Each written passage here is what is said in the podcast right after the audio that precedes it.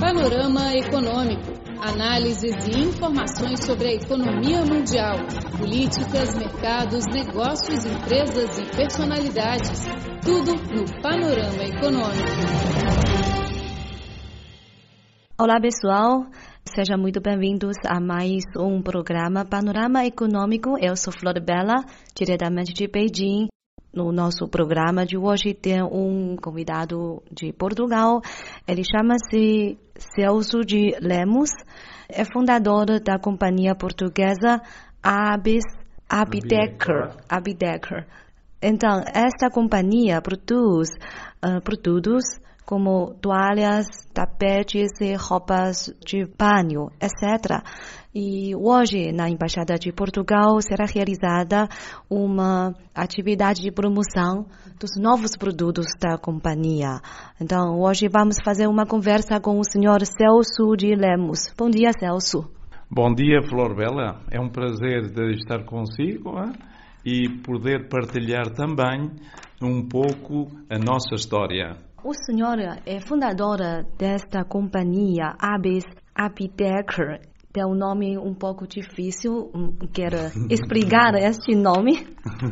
É verdade que é um pouco difícil. Abis Abidecor. Abidecor é o primeiro nome que nós começamos em 1980. Abidecor queria dizer habitação de coração. E começamos em 1980. A sua companhia produz principalmente produtos que têm relação com banho?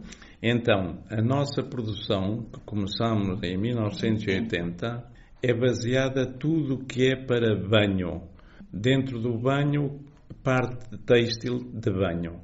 Toalhas, por exemplo, roupões, tapetes de banho, são elementos essenciais da nossa produção, hein? no que respeita a banho. Uhum.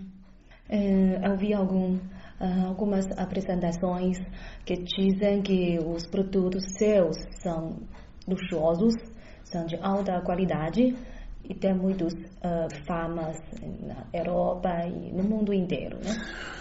Bom, no mundo inteiro nós temos 1.500 clientes no mundo inteiro. A base da nossa empresa sempre foi procurar os distribuidores ou os consumidores que apreciem a nossa produção. O que nós sempre fizemos, e essa é a nossa base, é de produzir o melhor que existe no mercado. E temos vários, todos os clientes que temos no mundo são pequenas boutiques de luxo onde apresentam quase exclusivamente os nossos produtos. Vou dizer um pouco um exemplo que exprime a nossa qualidade.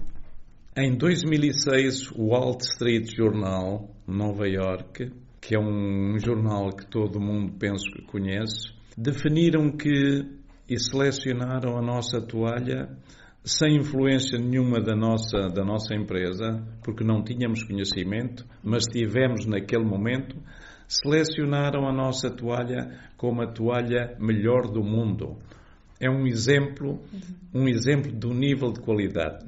Outros exemplos é onde é que nós estamos distribuídos.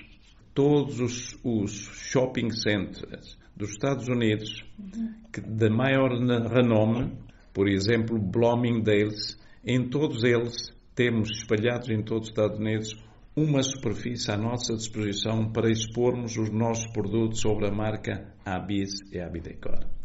Isto é nos Estados Unidos, okay. que faz 40% do nosso mercado.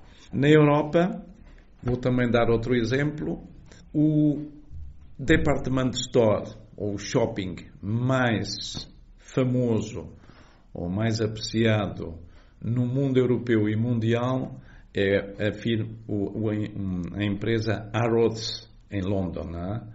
Também no Harrods eles selecionaram nossos produtos, tanto de cama como de toalhas ou tapetes de banho, estamos lá bem representados nessa, nessa empresa.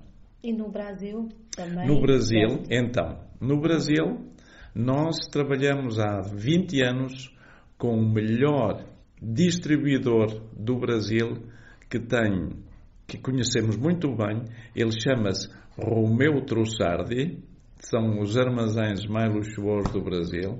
Tem uma, uma história têxtil no Brasil muito conhecida. São pessoas fabulosas e têm as melhores boticas do Brasil. Romeu Trussardi, muito conhecido. Uhum. Vamos Hong falar Kong. sobre o negócio na China. Okay, quando, quando começou a vender? A China, para se vencer na China, é preciso vir à China, visitar a China, apreciar e ver aquilo onde deve ser apresentado o nosso produto e em condições. Então, na China, nós começamos em 2003. A primeira presença na China foi em Xangai. Foi a primeira presença que tivemos para estudar as perspectivas na China. Então, na China, a primeira coisa que definimos foi ter uma empresa. Hoje temos aqui uma empresa na China, onde trabalham cinco ou seis pessoas. E o nosso primeiro cliente na China foi também um departamento store, que é o Lufthansa. Foi o primeiro cliente que nós tivemos na China, um departamento store. Depois disto, hoje temos 25 pontos de venda na China, onde temos vários franchisings franchising que defendem bem a nossa história com espaços de 20 a 40 metros quadrados onde expõem bem o nosso produto à Bisa Bidecor. E proximamente Celso Lemos. Quais cidades hoje na China? O, o, o nosso, o, o nosso presidente da China pode dizer melhor, mas eu tenho de cabeça alguns. Não? Começamos primeiro com uh, o Beijing, Pequim. Não? porque era um, é, um, é um país, hein? Beijing é um país,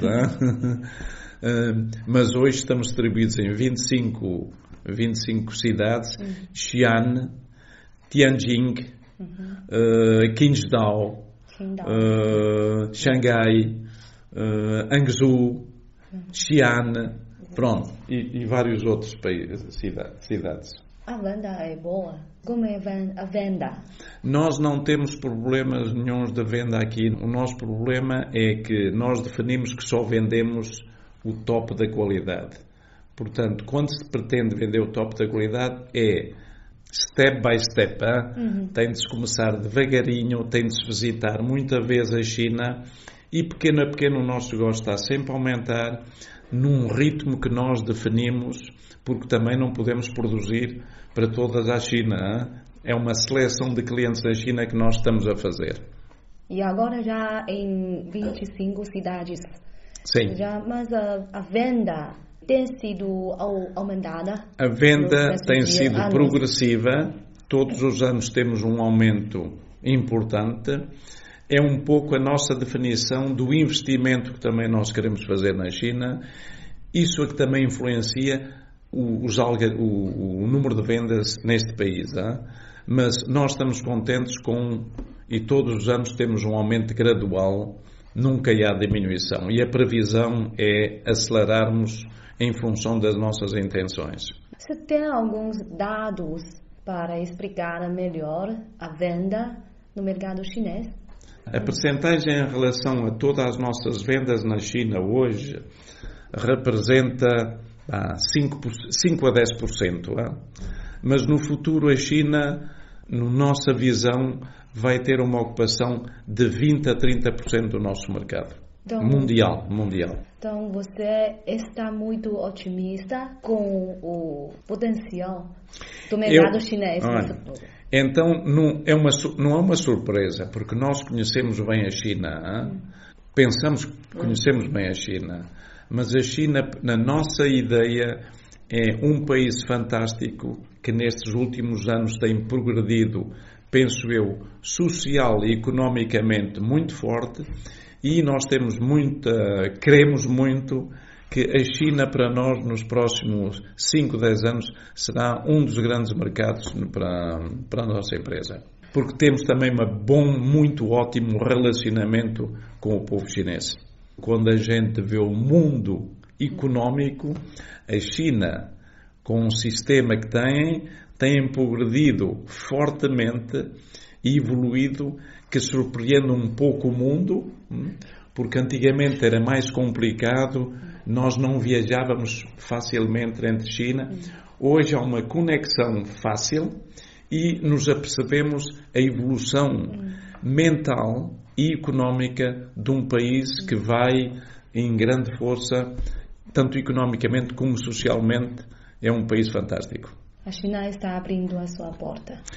A China, para nós, já abriu a porta, está abrindo as portas mais e mais, e no fundo, conhecemos-nos muito melhor.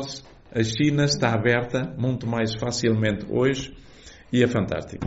Falando sobre isso, eu tenho uma dúvida. Não sei se o senhor, esses dias, acompanhou as notícias chinesas que nesta semana foi realizada em, na província de Hainan, em Boao, um fórum de Boao para a Ásia. E o presidente Xi Jinping fez um discurso lá e ele declarou que a China vai ampliar ainda mais a abertura ele disse que a China vai baixar o imposto aduaneiro, vai aumentar a importação, vai criar um ambiente melhor para investimento estrangeiro, novas medidas de abertura mais. É, é uma notícia para a sua companhia? Boa não, notícia? É, eu não estou ao corrente dessa declaração, não é? mas conheço um pouco o espírito chinês. É? hum. E isso vai no sentido de melhorar, de melhorar não só economicamente, mas a relação entre a China e o mundo inteiro vai ser muito mais aberta e os chineses têm dado esse exemplo nestes últimos anos. Não é? hum. E vai melhorar, a mover, vai acelerar mais o, o, intercâmbio económico entre os diversos países do mundo. É? E a redução de tarifa, isso vai facilitar mais a entrada de seus produtos. Uh, nós não, por acaso, no nosso caso, não tem muita influência, porque são artigos de alto, alta gama, não tem muita influência. Mas evidente para o consumidor chinês, se se pagar menos importações de entrada, vai ser mais fácil o acesso a esses produtos. Melhor.